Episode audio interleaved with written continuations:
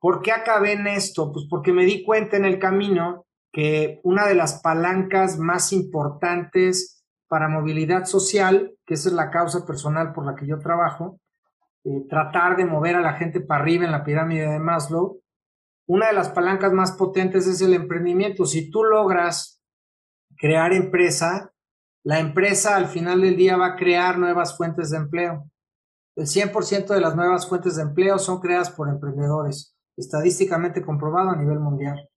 Entonces, si tú lo que haces es ayudar a la gente a que alcance su potencial, cambiándole mentalidad y dándole herramientas, esa gente no solamente va a transformar el entorno, sino que además va a crear un efecto que va a contagiar a la gente que está alrededor.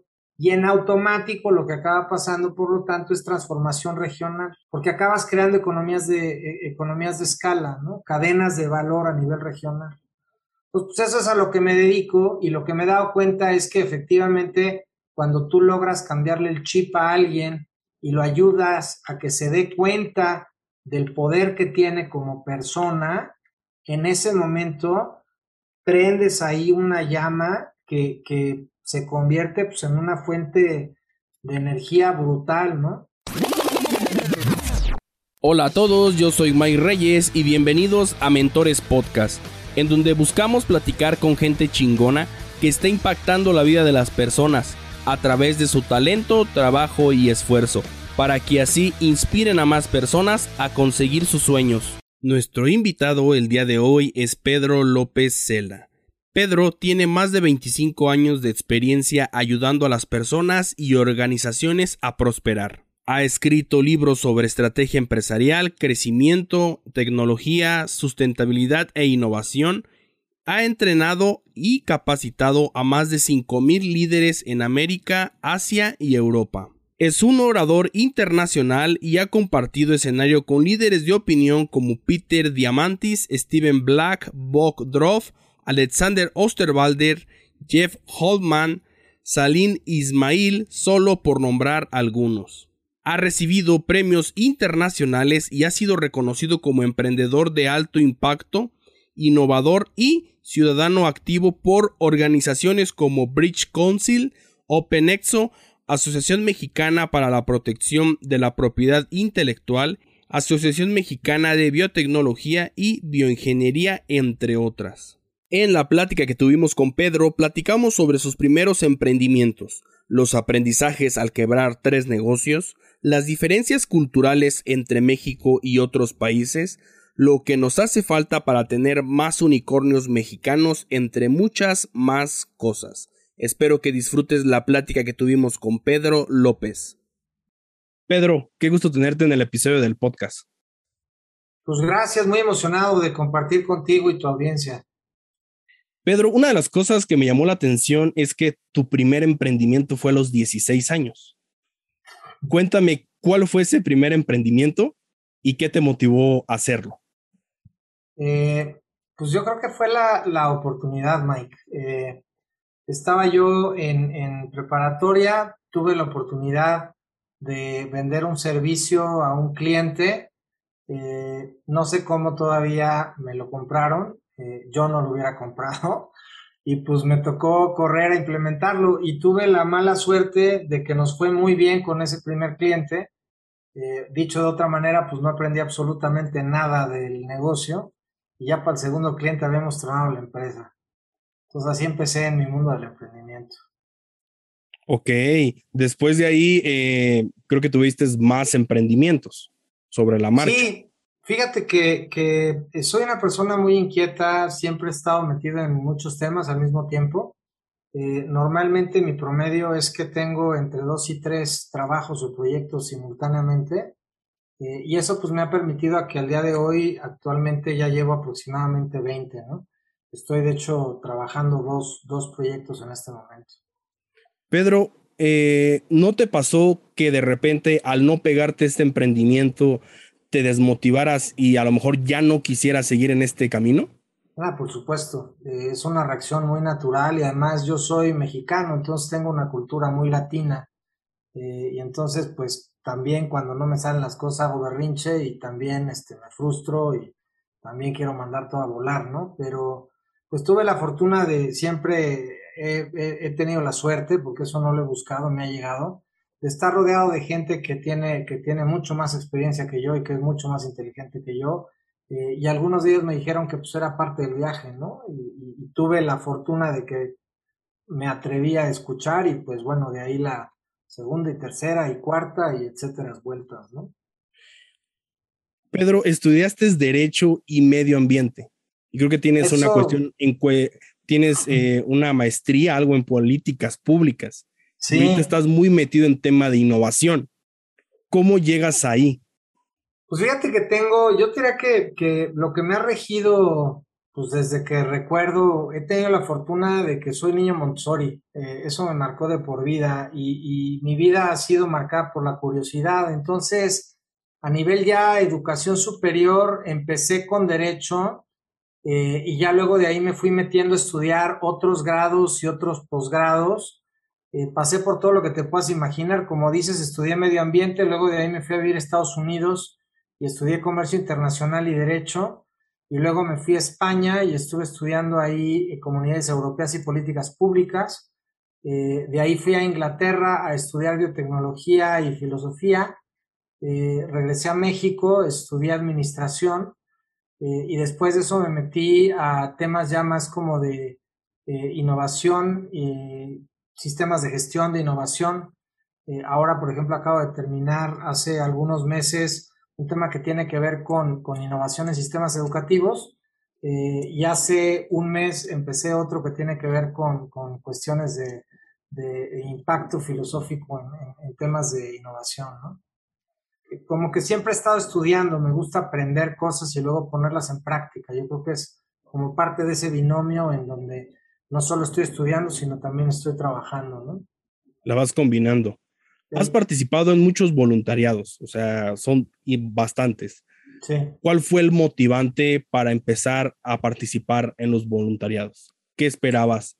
Eh, pues mira, te diría que, que, vengo de una familia muy tradicional de estas, este, de origen eh, católico, ¿no? Latinoamericano. Entonces, la parte como de, como del apoyo a la comunidad siempre fue importante.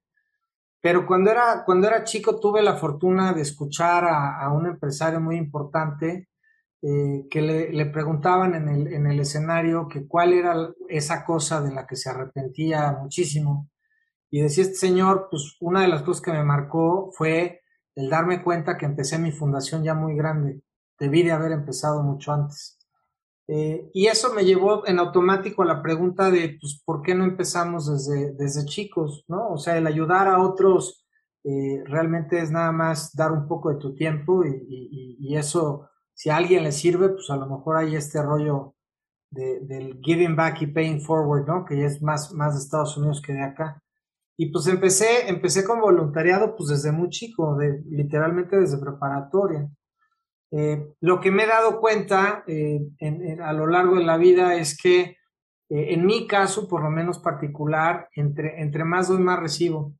y es una experiencia muy bonita. No sé cómo funciona ahí el rollo, no sé si es este, karma, si es, en fin, ¿no? Pero, pero si es coincidencia, pero sí es muy notorio porque te vas moviendo de repente en unos círculos en donde como que todo lo que aportas se te acaba regresando de alguna otra manera, a veces con amistades, a veces con oportunidades, qué sé yo. Sí, incluso a tus mismos amigos los convences de empezar un, voluntariado juntos. ¿Cómo los convences? Fíjate que, creo que más que convencimiento, yo la palabra que, usaría eh, está más bien enfocada en el que ellos se den cuenta. Es más bien que, que el, verte haciéndolo y disfrutándolo les genere la curiosidad para que te busquen y se sumen. Eh, lo que me ha tocado ver es que si lo haces realmente de corazón y es algo que, disfrutas, eh, es algo que se antoja. Es como esta gente que de repente vas a un restaurante y la ves comiendo tan sabroso que se te antoja lo que están comiendo. Va por ahí, ¿no? O sea, yo creo que ese gozo de estar haciendo cosas eh, al final del día es contagioso, ¿no? Has quebrado tres negocios en todo tu proceso, nos acabas de decir. ¿Cuáles son las tres lecciones más importantes que te llevas de ahí? Pues yo te, es que hay muchas, pero mira, te diría una que para mí fue, fue muy importante. Eh, yo tengo la impresión de que este rollo de los, de los emprendedores solitarios es un mito. Este, inclusive esos que de repente leemos en las noticias este, de Facebook y de, y de Tesla y etcétera, yo creo que tienen aparatos de soporte muy importantes. Echar a andar una cosa de ese tamaño no se puede solo, ¿no? Y eso pues choca un poco con la cultura que, que, que, tenemos en donde yo vivo. Este, como que no sabemos colaborar, el trabajo en equipo se nos dificulta bastante. La, la otra, el otro aprendizaje también importante es que yo creo que tiene que haber eh, como que un balance muy claro en los equipos, eh, tanto de carga de trabajo como, como un entendimiento a detalle de, cómo valoramos el trabajo de cada quien.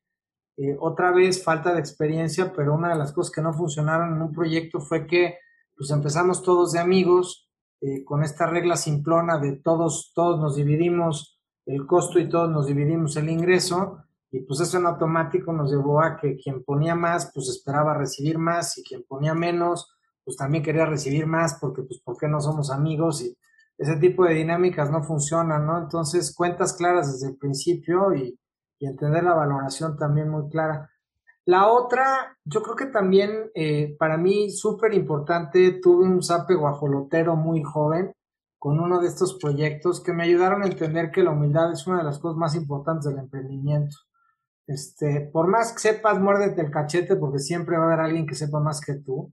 Y si sabes tener la humildad para hacer la pregunta, eh, te va a acabar llegando la respuesta. Entonces, éntrale con un poquito de tiento y de, humildad y seguramente te va mejor, ¿no? Pedro, has hablado mucho de la cultura mexicana, ¿no? De que estas diferencias, yo también soy mexicano. Tú has, eh, has hablado con gente de a nivel mundial, de en Estados Unidos, en Japón y todo.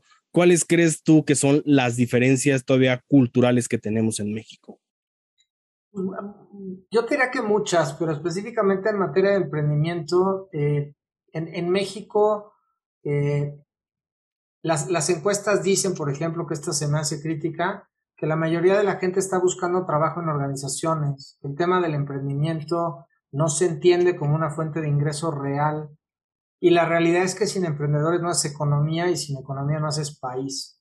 Entonces yo creo que ese es uno de los problemas grandes que, tenemos como país. El otro tema tiene que ver también con, una, una, cultura, yo siento, en donde no, no sabemos compartir. Eh, y eso, eso provoca, por ejemplo, que si tú te vas a un ecosistema de emprendimiento avanzado, eh, un, Tel Aviv, un, un San Francisco, un Tokio, un Vancouver, eh, las ideas se platican porque la gente entiende que las ideas no valen, lo que vale es la ejecución. Eh, y de ahí sale estas cosas que a lo mejor te habrá tocado ver, que luego a mí me dan mucha risa, de gente que tuvo la idea de Facebook antes que Zuckerberg, ¿no? Pues, pues me parece fantástico, cuate, pero pues si nunca te, te sentaste a darle, pues ahí están los resultados, ¿no? Sí, a ver, eh, hay mucho tema de emprendimiento, pero es a nivel micro, o sea, son cositas chiquitas, muy tradicionales todavía. Creo que nos hace falta una cuestión más grande en tema de tecnología. Y no solo eso, ¿eh? yo, mira, ahí te, te, doy dos datos que para mí son importantes. Hace algunos años el Banco Mundial sacó un estudio muy interesante que decía que Latinoamérica y México en especial era una de las regiones más emprendedoras del planeta. Entonces cuando tú lees eso dices, espérame, pero pues aquí nunca soy, ni la palabra existía, ¿no? Pero, pero la razón de fondo es muy sencilla. Eso va de la mano del comentario de que somos de las regiones menos innovadoras del mundo. ¿Eso a qué se debe? Pues a que la gente realmente está buscando chamba a través del emprendimiento porque lo corrieron o no le alcanza. Y entonces pues no hay tiempo para andar haciendo, ¿no? Teslas o, SpaceX. Aquí lo que necesitamos es, es un ingreso rápido. Ahora, el, el, otro dato que creo que también es, es importante tomarlo en cuenta es que hay, una cuestión eh, de fondo que no necesariamente es tecnología. Hay un cuate que a mí se me hace fantástico, yo soy su fan, que se llama Steven Kotler. Eh, es un escritor muy prolífico, escribe, libros con, Peter Diamandis eh, y sacó uno suyo hace, hace como un año y medio más o menos, que a mí se me hace uno de los mejores libros que yo he leído, que se llama El arte de lo imposible. Eh, y esto sale de una plática que tuvo con Peter en donde básicamente lo que te plantea Steve en el, libro es que el día de una persona común y corriente, como tú y yo, o, un billonario, transcurren exactamente de la misma manera. Eh, te levantas, a lo mejor haces ejercicio, desayunas, te vas a la oficina, mandas por ahí algunos mails, estás en algunas juntas, luego te vas a comer y luego en la tarde pues otra junta y otro mail y luego regresas a tu casa y, se acabó tu día. Y, lo que plantea en el libro es, eh, para mí, o sea, para él, hay una diferencia muy clara entre los proyectos imposibles con I minúscula y los imposibles con I mayúscula. Y de ti depende escoger cuál de los dos, porque pues si tu día se va a ver igual, pues ya mejor tírale a la I mayúscula, ¿no? Y de ahí salen estos grandes ejemplos otra vez de, de los Amazons y los Airbnbs y etcétera. Y creo que tiene mucha razón. O sea, al final del día poner un changarro para mermeladas, este, o poner un negocio que va a tener mucho mayor impacto, pues los dos te van a quitar el sueño. Y cada que llegue la quincena de cualquiera de los dos, te vas a estar tronando los dedos. Y va a haber que pagar impuestos en los dos, y va a haber que contratar gente, y se te van a ir los clientes en los dos. Entonces la pregunta de fondo para mí, y eso, eso sobre todo donde trabajo lo promovemos mucho con, la gente que, apoyamos, pues aviéntate por la grande, ¿no? O sea, trata de buscar un problema realmente relevante eh, que trates de resolver y, salte de estar haciendo changarritos y negocitos donde pues realmente no lo resuelves nada a nadie y que además otra vez por el grado de innovación pues la probabilidad de éxito es menor y si arranca bien, pues a lo mejor no se mantiene, ¿no? O sea, ¿todos deberían de ser emprendedores o también deberían de ser empleados? No, yo, yo lo que creo es que el emprendimiento no es una condición de etapa de negocio, yo creo que es una, es una cultura y es una actitud. Eh, y yo creo que hay mamás emprendedoras y hay directores de orquesta emprendedores y hay futbolistas emprendedores. Tiene que ver más bien con habilidades y competencias que ya decides tú cómo las, cómo las bajas. Eh, tiene que ver con saber administrar escasez o saber administrar abundancia, ser resiliente, eh, tratar de entender cómo resolver problemas, estar incómodo con el status quo. Al final del día, ese tipo de habilidades y competencias las puedes tener como, como un funcionario público, como un empleado de una organización no gubernamental, como, en fin, ¿no? Más que necesariamente como, como alguien que está creando empresa. Eh, te gusta mucho ir a la fuente de la información, o, sea, ir a la fuente. ¿Cuáles son las mejores fuentes en temas de innovación? Eh, yo te diría mezclado y ahí tuve, tuve la fortuna eh, de, tener hace muchos años un mentor que era un cuate muy brillante que creó una empresa que se llama Priceline, se llama Jeff, y, y él lo que decía era que él le dedicaba 15 minutos de su día a estudiar algún tema que no tuviera idea y que no tuviera nada que ver con lo que hacía. Eh, y al final del día eso es lo que lo llevó a hacer Priceline. Priceline, para quienes no la conozcan, es la empresa que creó la categoría de páginas de Internet para venta de, boletos de avión y que de ahí sale todo lo que ahora son este, pues, viajes, este, rentas de coches, etcétera, ¿no? Lo que le pasa a este cuate es que se sube a un avión y en el momento en el que cierran la puerta del avión se acuerda de un artículo que decía que el precio del jitomate como commodity eh, en automático pierde valor, se va a cero cuando el jitomate se pudre. Y le cae el 20 de que lo mismo pasa con los, con los asientos de avión cuando se cierra la puerta. Eh, esa habilidad de conectar los puntos, por ejemplo, yo creo que es una de las competencias más relevantes que hay dicha por muchas gentes, hay por ahí citas de Steve Jobs, etcétera, y creo que es de las menos apreciadas y tiene que ver otra vez con esa cuestión de curiosidad, estar buscando fuentes validadas de primera mano, ¿no? O sea, métete a revistas de adeveras como, como Fast Company, como Wired Magazine, como Inc., eh, vete a la fuente de organizaciones como Lifeboat Foundation, eh, como revistas científicas, entiende la fuente de cuestiones inclusive de mercados sociales, revistas como The Economist, eh, BBC, qué sé yo, Porque eso es lo que te va a permitir después a ti conectar esos puntos que no todo el mundo conecta, ¿no? Y ahí es donde está la innovación. Claro, y a veces nos la pasamos mucho tiempo en la operación. Totalmente, como, como empresa te pasas mucho tiempo en la operación y como persona te pasas mucho tiempo en Facebook, ¿no? Entonces, pues da, un paso para atrás y, y, como decía un amigo hace mucho tiempo, ¿no? Checa tus fuentes, o sea, yo no cuestiono que estés en Facebook, pero pues en vez de andar viendo fotos de tu compadre publicando su desayuno, pues mejor cambia tu feed y, ve qué está diciendo la gente de BBC, ¿no? Claro, te aporta mucho más. Una de las cosas que me llamó la atención es que tienes un propósito de transformación masivo, que es empoderar los líderes para que puedan transformar su entorno. ¿Cómo llegas a ese propósito de transformación masivo? Uy, ha sido este, un, viaje como de gitano de toda la vida. Eh, yo te diría que tuve la fortuna hace, hace muchos años de tomar clase con, un cuate que se llama Salim Ismail, que escribió un libro que se llama Organizaciones Exponenciales, que ahí es donde, donde por primera vez se, plantea esta cuestión del propósito de transformación masiva. Eh, el propósito de transformación masiva es básicamente lo que ahora eh, eh, llama a lo que antes llamábamos misión o tu propósito de vida, ¿no? Tiene la, la parte genial que tiene Salim es que, bueno, te da ahí unos pasos muy concretos para que lo puedas frasear y etcétera. Pero yo creo que va, y, y si te fijas, va de la mano de muchas cosas, de metodologías que tienen que ver con cuestiones de crecimiento personal, impacto de negocios etcétera, como Cinec con el empieza por el porqué y cosas por el estilo, ¿no? El mío específico en particular, yo tuve la fortuna hace muchos años, cuando empezamos con este tema de, oye, pues sería bueno ver cómo puedo ayudar desde ahorita, en vez de que me espera que tenga yo 60 y ponga mi fundación.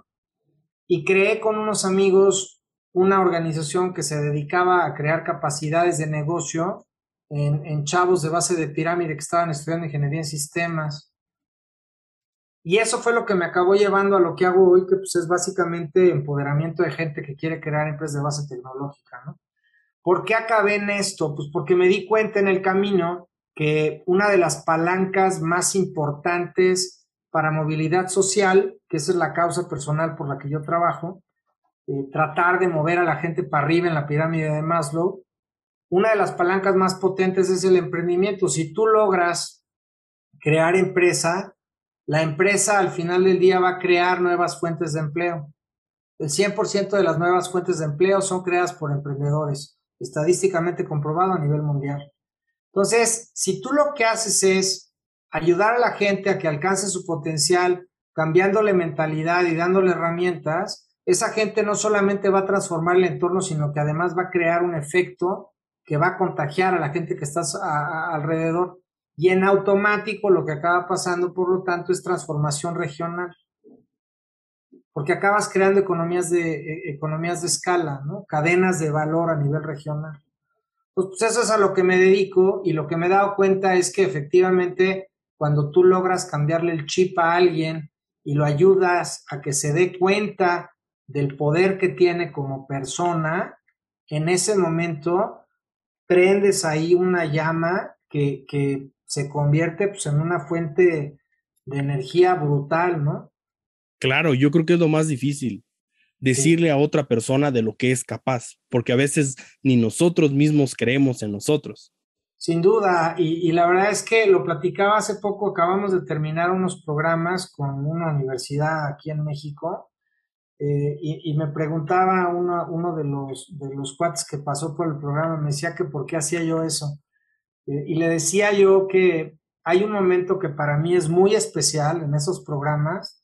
Son programas que normalmente duran entre 7 y 16 semanas, pero invariablemente en la semana 2 o 3, que es el arranque difícil y la frustración, etcétera, por ahí de la semana 2 o 3 hay una reunión donde se platica del avance del proyecto, donde como ya llevan algo de kilometraje avanzado, les cae el 20 de lo que estamos haciendo. Y eso es lo que a mí me paga el programa. Es, es un gesto muy peculiar que ojalá que tengas la oportunidad de, de, verlo algún día, te vamos a invitar, en donde tuercen la cabeza a algún lado dependiendo de si son zurdos o derechos, y como que hacen los ojos chiquitos. Y esa es la cara de ya me cayó el 20 y no tienes una idea cómo la, cómo la agradezco yo. Por eso hago mi chamba. Claro, a ver, yo he participado en muchos programas de emprendimiento eh, y sí, o sea, de repente tú traes este, una serie de cosas o de repente ese, esa cuestión de enamorarte de tu producto y no del problema y bla, bla, bla. Pero sí, ya cuando te cae el 20 dices, no, pues es que este cuate me lo está diciendo, me imagino que debe ser tu caso, con estos fundamentos y estos fundamentos, y eres de mente abierta y dices, va, él es el experto, no yo. Y esa, te digo, e, ese gesto en particular, porque lo, lo, que es muy bonito es, hay temas ahí que tienen que ver inclusive con psicología y cuestiones neuronales, pero literalmente el, el, el gesto es, los ojos los hacen hacia la izquierda, hacia arriba, que es que cuando están tratando como de conectar con memoria, ¿no? Pues voltean hacia arriba, como que tuercen la cabeza y hacen los ojitos chiquitos, y esa es la cara de ya entendí. O sea, ya entendí por qué estoy enojado, ya entendí por qué sí sirve la metodología, ya entendí por qué mi proyecto sirve o no sirve. Esa cara de ya entendí es, es increíble. Y a partir de ahí empieza ya realmente un proceso de transformación a otra velocidad, ¿no? Y lo hemos visto en muchas ocasiones. Yo tengo la fortuna de que desde hace mucho empezaron a, a, darse cosas con organismos internacionales y con, y con gobiernos, etcétera, y pues nos tocó echar a andar ecosistemas eh, como el de los nodos binacionales de innovación en México, o como el de los nodos de empresa de base tecnológica de Chile o, en Egipto, en fin, y, siempre, sin importar industria o nacionalidad, cuando empiezas a desarrollar ese tipo de efecto en la gente, llega un momento en que se empoderan, lo toman y ya se siguen, ¿no? Y los avances que ha tenido Chile al día de hoy, a no sé, como siete, ocho años de que estuvimos nosotros por allá, pues es increíble, ya de repente por ahí nos topamos a gente que oyó, ¿no? Por ahí la historia de que pues unos güeyes de México fueron allá y, y es muy emocionante, la verdad, ver esa transformación. A ver, ¿qué está haciendo diferente Chile desde tu punto de vista o hasta donde te quedaste a nosotros? Porque el, el tema de emprendimiento ha crecido, pues de repente no lo teníamos en el mapa y de repente se vuelve un jugador muy importante. Sí, Chile, mira, Chile, Chile tiene una de las, de, yo siento, de las sociedades más educadas de Latinoamérica. Es gente que lee muchísimo. Eh, eso en automático los pone eh, eh, en una diferencia brutal con nosotros. ¿Por qué? Pues porque tienen más conocimiento, punto, ¿no? Por otro lado, la ventaja también que tiene Chile es que es un país muy chiquito. Es muy poca gente a comparación, por ejemplo, de México.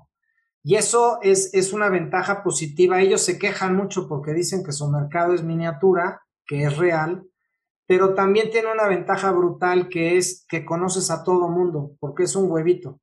Entonces la creación de redes en Chile es muy fácil, porque pues todos tienen que ver con todos, porque pues es un país bastante pequeño. El otro tema que es fundamental, y ahí a nosotros nos falla mucho en México, es el tema de las instituciones. Chile tiene instituciones muy serias, muy potentes, muy respetadas, en donde van y vienen funcionarios y administraciones y las instituciones permanecen. La política pública es de largo plazo. Los programas son bien estudiados y bien implementados. Y el otro dato que creo que también es muy importante de Chile es que es gente muy seria, muy cumplida, eh, muy de palabra. Entonces, cuando se involucran en un proyecto, hasta las últimas consecuencias. Y eso es lo que ha permitido que vayan construyendo cada vez más, ¿no? Y pues tienes casos súper interesantes como los tipos estos que, que pues eran de los primeros unicornios latinoamericanos, pero era una empresa científica que estaba haciendo leche a partir de vegetales, que ya andaba cotizando en la bolsa de Nueva York. Y pues acá, ¿no? Nos aventamos seis años de 11 mil millones de pesos anuales, este, y pues ha sido padrísimo ver cómo vienen colombianos y vienen chilenos y de aquí se van como unicornios, ¿no? Pero pues aquí qué onda. ¿Qué crees que nos haga falta aquí para tener más unicornios?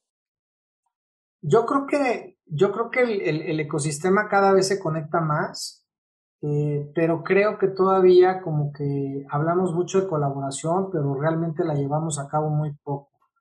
Eh, y por otro lado también creo que, una cosa, una cosa que hizo muy bien eh, la administración pasada fue que puso en el imaginario colectivo la palabra emprendedor, pero creo que, que a la hora de empujar el péndulo, ¿no? Porque no teníamos nada de eso, a la hora de empujar el péndulo al otro lado, pues nos volvimos locos y entonces ahora todos son concursitos y demo days que nada tienen que ver con la realidad del emprendimiento. El emprendimiento es cansado, el emprendimiento es complejo, eh, eh, hay que arremangarse, es frustrante. Eh, entonces está padre que tengamos programas este, súper sexys de pitches, este, hablando con estos lenguajes muy sofisticados que la mitad de las palabras son en inglés y lo que tú me digas y mandes, pero, pero no estamos entendiendo que el valor del emprendimiento es crear producto, crear empleo, cambiarle la vida a alguien y nos vamos mucho con la finta y entonces ahora el caminito que queremos hacer todos es aviéntate una idea, ponle en un PowerPoint que esté pues muy muy flashy y luego vete y preséntalo para que te den dinero para que pues digas que ya eres compadre de Zuckerberg y pues eso no es emprender. Claro, creo que se ha vuelto algo como muy fácil y no lo es. O sea, la verdad hay que decir las cosas como son. Es un camino a veces solitario, difícil, pero al final de cuentas este, vale completamente la pena. Totalmente de acuerdo contigo. Una de las cosas que también me llamó la atención es que el tema de la mentalidad. Por eso tienes una muy buena mentalidad. ¿Cómo llegas a desarrollar una mentalidad exitosa para ti? ¿Cuál crees que son las tres skills más importantes que tiene Pedro en esa mentalidad? Mira, yo te diría una, una cosa que, me tardé mucho tiempo en entender, que lo, lo oímos en todos lados, eh, esta frasecita que dice, ¿no? Que tú eres la suma de las cinco personas con las que más tiempo pasas. Eh, la verdad es que yo menospreciaba mucho eso, pero acabé entendiendo que es una realidad. Eh, la gente con la que te rodeas, tu entorno, es lo que va a dictar prácticamente tu mentalidad. Eh, si tú te dedicas a temas eh, que te van a llevar a estar hablando de X cuestiones, ¿no? En automático te vas a acabar convirtiendo en eso. Yo tengo la fortuna de que he sabido escoger muy bien a mis amigos y a mis socios eh, y hoy por hoy, pues tengo la fortuna de, tener conversaciones que para mí son interesantes y que están además relacionadas con lo que hago. Y es chistoso porque luego eh, me reencuentro con gente que, dejé de ver en el camino, eh, que no acaba de entender por qué carambas yo tengo un círculo como que tan en lo mismo, ¿no? Y entonces mis amigos son mis socios y mis socios son mis amigos y todo el tiempo estamos hablando de, lo que ellos llaman chamba y nosotros llamamos hobby, pero pues así es para nosotros y entonces eso a mí lo que me permite es pues estar en los temas que a mí me interesan, ¿no? Este, y aprendiendo pues normalmente de gente mucho más inteligente que yo. Entonces, ¿qué es concretamente, te diría yo, son, son habilidades que me han permitido estar donde estoy? rodearme de gente que es mucho más leída, mucho más viajada y mucho más inteligente que yo. Eso yo creo que sin duda es lo, uno de los aciertos que, he tenido en mi vida.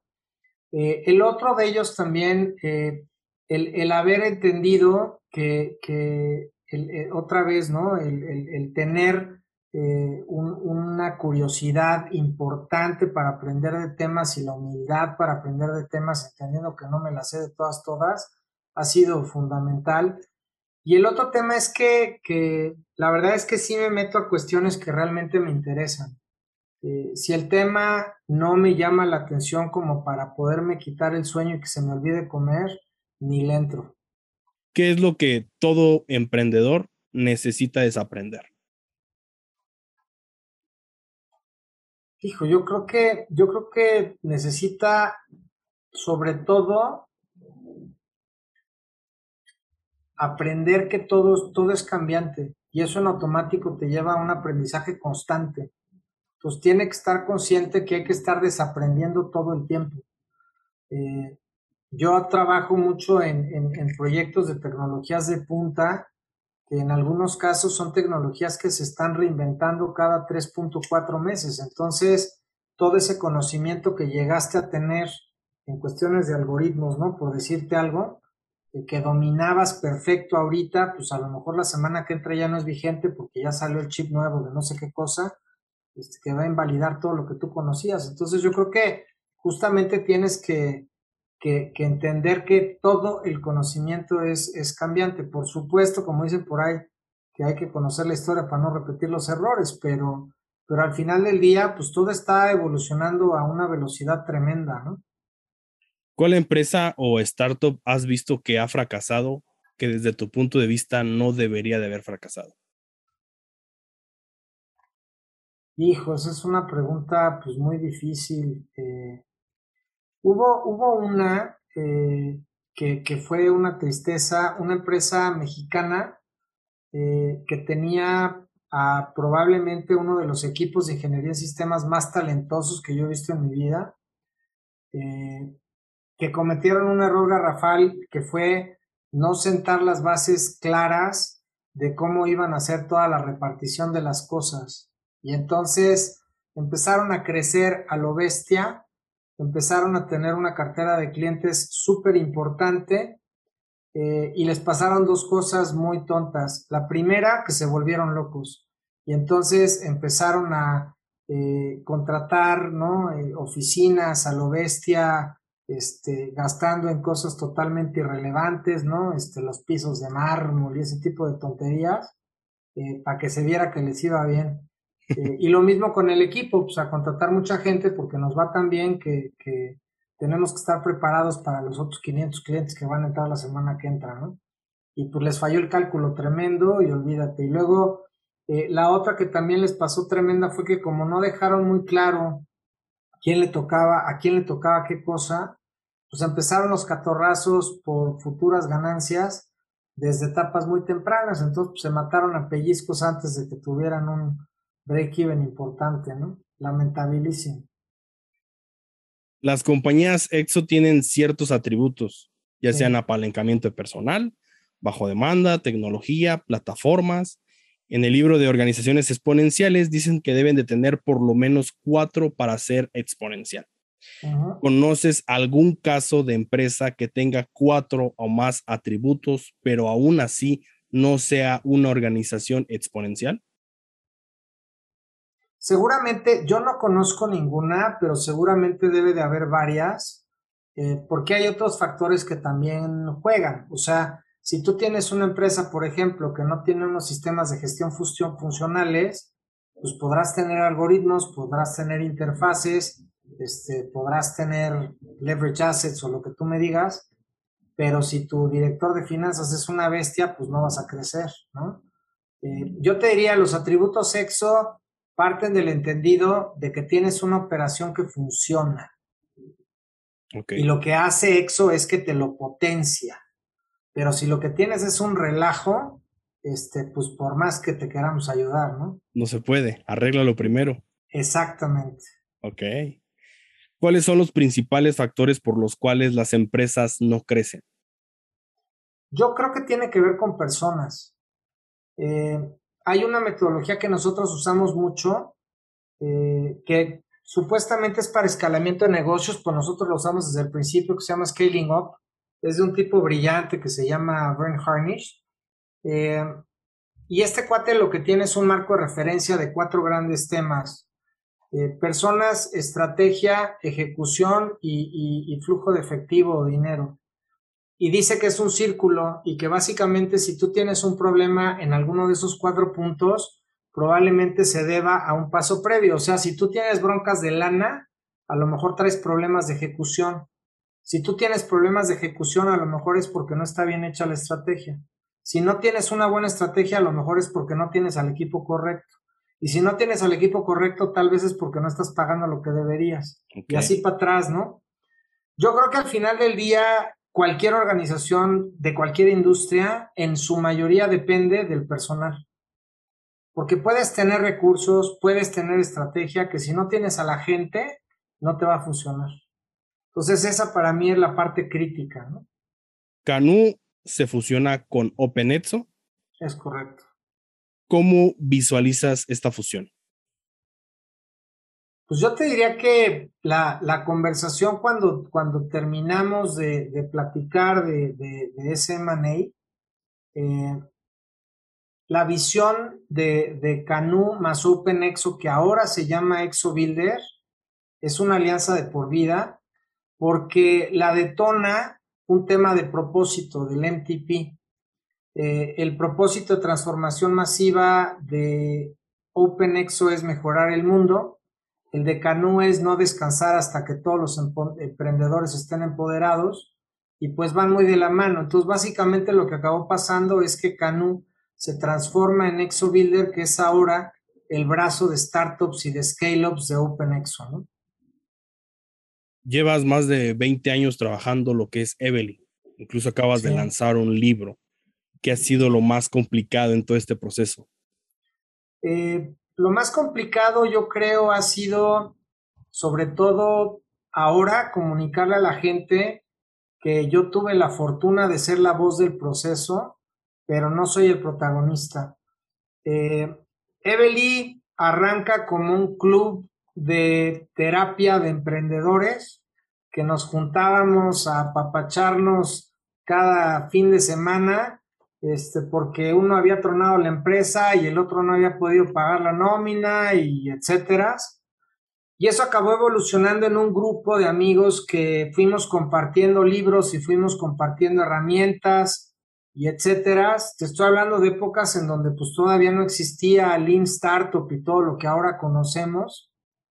Y lo que acabó pasando fue que creamos una carpeta gigantesca de información en donde teníamos ahí pues todos los compartidos, ¿no? Que, que habíamos metido. Eh, y era un desorden y pocos las sabíamos usar. Y nos pusimos de acuerdo para repartirnos la chamba y tratar de armar una especie como de manual de navegación de la carpetota y ahí fue cuando creamos la primera versión de Evely que se llamaba Business Model Toolbox. Estoy hablando de hace, pues yo creo que como 15 años. Y lo que acabó pasando con ese Business Model Toolbox fue que poco a poco se fue sofisticando.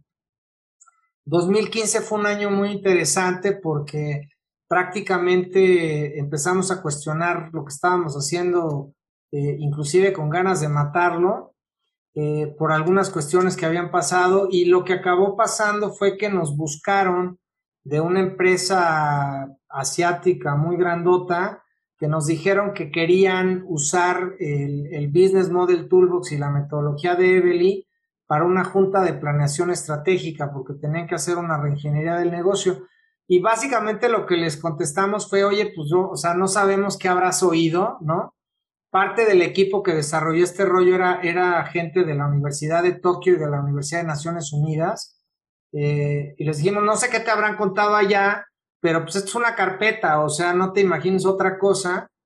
Este, te la prestamos, no te preocupes. Y si te sirve, pues platícale a tus cuates, ¿no? Y si no te sirve, pues no les digas que fui yo. Eh, y fue una experiencia muy bonita porque como a las dos semanas de que se los prestamos para su retiro, estos offsites corporativos típicos, nos llegó una carta de estas muy japonesas, ¿no? Con sello de cera y todo el rollo, era una carta del director general diciendo que gracias al, Business Model Toolbox habían eh, decidido hacer toda una reestructura en la empresa y habían cambiado eh, la, visión de largo plazo, ¿no? El BIJAG. Entonces, eso detonó como que una inyección de aire muy importante a, la comunidad que teníamos. Le volvimos a meter mano a la plataforma digital de Canú, eh, reestructuramos otra vez cuestiones de Evely y fue como pues otra vez a seguirle, ¿no? Eh, y parte pues del, camino, te diría yo, importante en, lo que ahora, insisto, se convierte en, en el Exo Builder.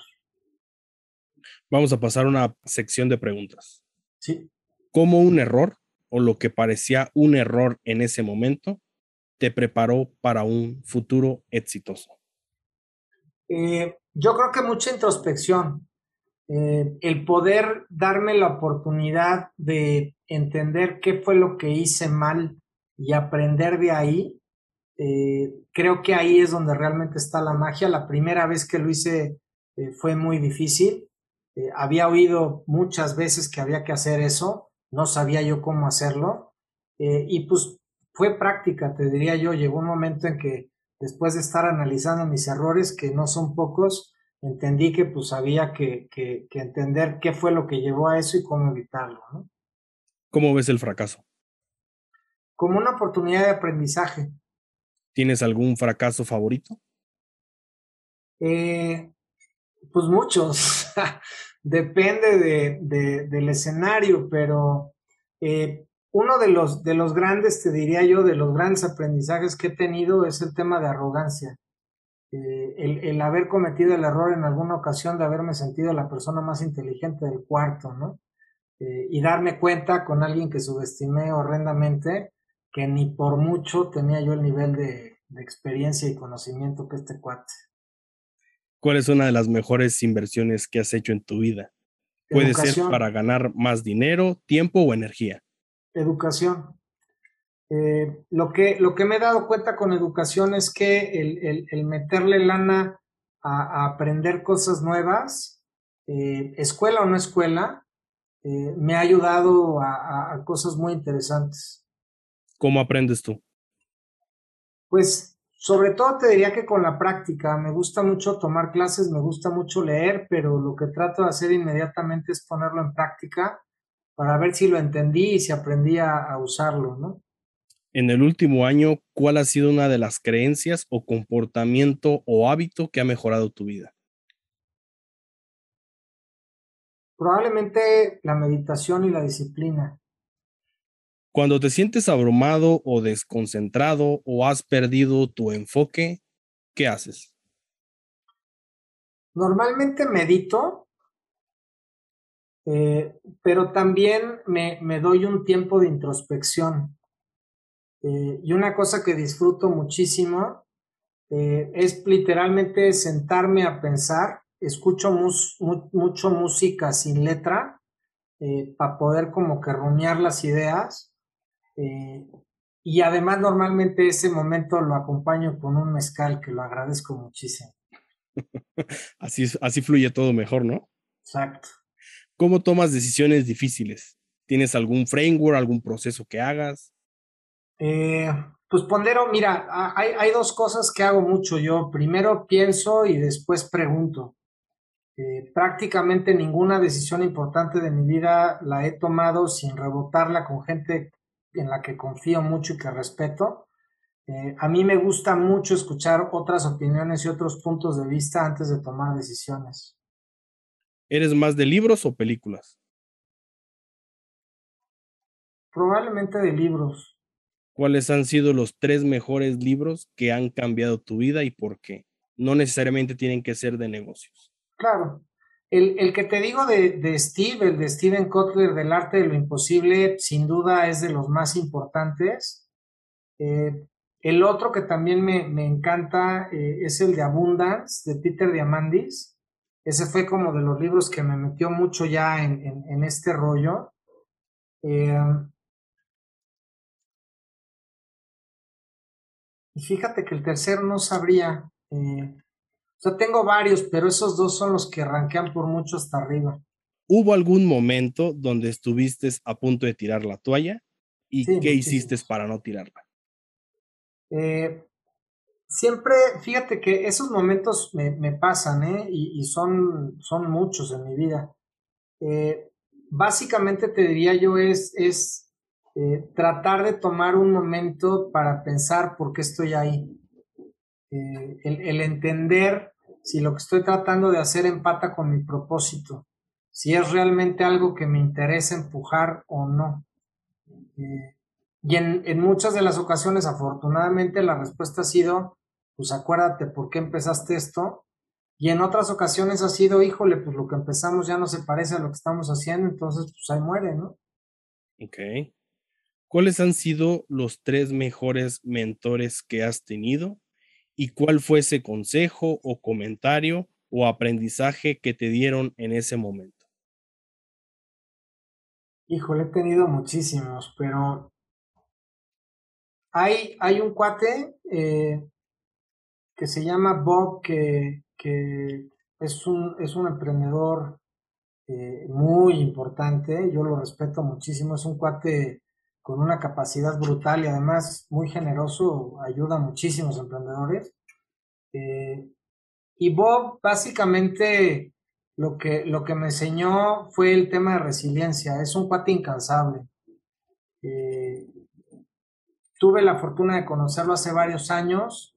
Eh, para mí es uno de los gigantes del emprendimiento, ¿no? Digo, es el que escribió el, manual del emprendedor y, y Bob es un cuate que tiene un nivel de humildad y sencillez admirable. Eh, y el simple hecho de que se haya tomado el tiempo de, platicar conmigo esa primera vez fue extraordinario. Eh, y he tenido la fortuna de que hoy por hoy lo, considero un, amigo muy cercano, ¿no? Pero esa humildad yo creo que fue el aprendizaje más importante que me dio Bob. Eh, tengo una maestra que me ha llevado muchísimo, se llama Marta, eh, que me ha llevado como en, todo el camino de cuestiones de, introspección y de meditación y demás. Ella eh, tuve la fortuna de que me, introdujo a, la técnica vipassana eh, y ella pues, es una persona que, básicamente me ayudó a abrirme a ese mundo que yo no conocía, ¿no? Yo estaba como muy metido en el tema de, de ciencia y tecnología y de negocios y demás, eh, y Marta pues ha sido una persona que me ha tenido muchísima paciencia y que me ha ido llevando en, todo este mundo de, las prácticas de, meditación y demás. Eh, y, hay, hay, otro cuate que, es un tipo interesantísimo, un, sudafricano, se llama Julian Kinderleder. Eh, él fue uno de mis profesores de, de biotecnología, que, que básicamente cuando le propuse la, la tesis de doctorado, eh, que era una jalada y que mucha gente con la que hablé me dijeron, estás idiota, eso no sirve. Este, él, él, era un tipo muy importante, fue el que, el que estuvo detrás del protocolo de Cartagena, el tratado este de los transgénicos internacional. Y cuando se lo fui a plantear, pues yo me imaginé que me iba, o sea, que iba a salir yo, pero este, pinto y regado, ¿no? Y fue súper interesante ver a un cuate, porque además era un señor pues ya grande, ¿no? Este, que me dijera, pues no creo que funcione, pero pues vamos a explorar, ¿no? Entonces esa, esa como apertura de pues vamos a ver qué, este, fue increíble y como que me, me, ayudó un poco a, a, a, ratificar que a veces se vale que le entres a cosas que no tienes 100% la certeza que van a funcionar, ¿no? Claro. ¿Qué es lo que más te ha costado desaprender? Hijo, yo creo que las mañas que traigo, este, o sea, esas como programaciones, ¿no? Eh, mentales que traigo desde niño de muchísimas cosas, este, cuestiones de, diversidad y género, eh, cuestiones de, del dinero, la concepción y la cosmovisión de lo que implica el dinero, esas, esas como creencias eh, judeocristianas muy típicas de, de, mis paisanos, ¿no? Creencias sin sentido. Sí, caray. ¿Cuáles son las tres personas que más han impactado tu vida y por qué? Probablemente, es que ha habido, ha habido muchísimas, Mike, pero yo te diría, eh, yo tuve la, fortuna de toparme con, uno de mis maestros increíbles hace, hace muchos años, ya casi, casi 20, eh, que es mi esposa, que es una persona que tiene una energía de vida y, una visión increíble, eh, a donde va, eh, genera relaciones, una inteligencia emocional y social tremenda, eh, incansable, con una fuerza brutal. ella, ella me ha ayudado a aprender muchísimo de resiliencia. Roberta, Roberta también es un maestro súper importante para mí. Está a punto de cumplir 10 años, es mi hija grande. Eh, es una persona que tiene una capacidad de reinventarse y de, analizar el entorno increíble, esa capacidad analítica que a mí siempre me hubiera gustado tener.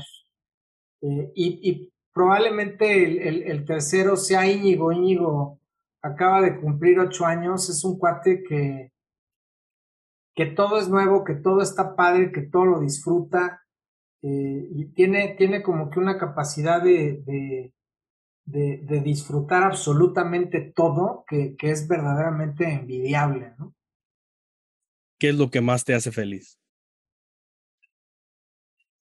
Saber que lo que estamos haciendo, que a lo que le dedico 14 horas diarias, eh, está funcionando, que estamos ayudando a que la gente piense diferente, eh, a que transforme su condición personal y a que ayude a otros a que hagan lo mismo.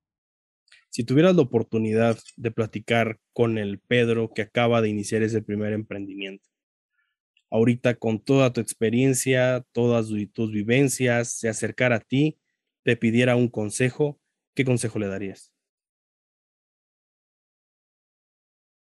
Que confíe en el viaje, que, que va a ser muy variado, que va a ser muy retador, pero que, que confíe en el viaje, que el camino va a tener un sentido al final del camino. Vas caminando por la calle y te encuentras una lámpara mágica. Al frotarla, aparece un genio que te dice que te va a conceder un solo deseo, pero va a ser el deseo que Pedro quiera. ¿Qué deseo le pedirías al genio?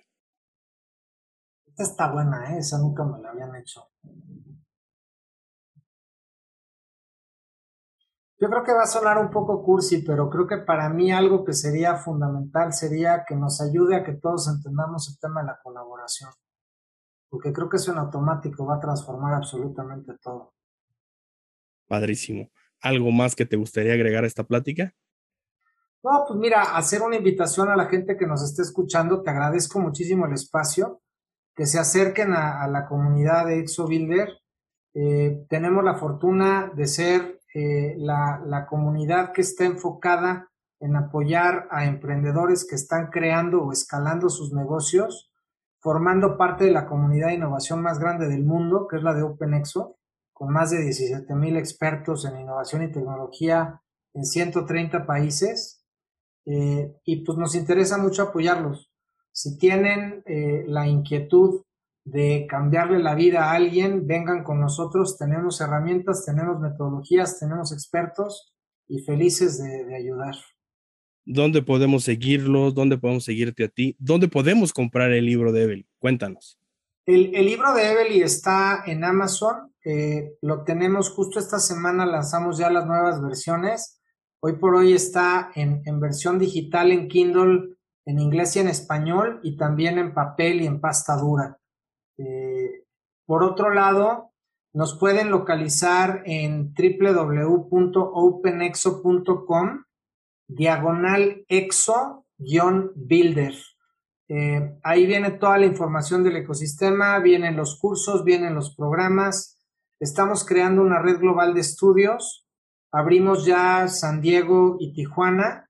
Eh, estamos por abrir Austin, Miami y Concepción y probablemente antes de que acabe el año tendremos también Edmonton, Montreal, Filipinas, Johannesburgo, Madrid, eh, Bucarest, etcétera. Entonces, acérquense a la comunidad de OpenExo. Estamos tratando de resolver los retos globales, los objetivos de desarrollo sostenible en menos de 10 años. Padrísimo. Pues muchas gracias, Pedro. Gracias a ti, Mike. Con el perfil profesional de Pedro podemos platicar muchas horas. Si te gustó lo que escuchaste, agradecele a Pedro, lo encuentras en LinkedIn como arroba Pedro López Y si eres emprendedor, no olvides comprar el libro de Evely, lo encuentras en Amazon. Es un manual que cualquier emprendedor necesita tener. No te olvides de seguir a OpenExo para revisar las convocatorias para emprendedores y cómo puedes también tú colaborar. Si te gustó el episodio, suscríbete en Spotify y danos follow. Si nos estás escuchando desde iTunes, califícanos con 5 estrellas y déjanos un breve comentario.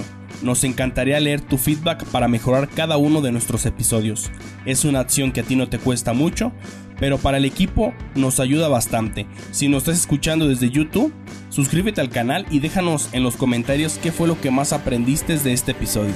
No olvides seguirnos en nuestras redes sociales como arroba mentores podcast en Facebook, Instagram, LinkedIn y YouTube. Recuerda mencionarnos en tus historias de Instagram para repostear. Si quieres iniciar tu semana de la mejor manera, suscríbete a nuestro lunes de mentores.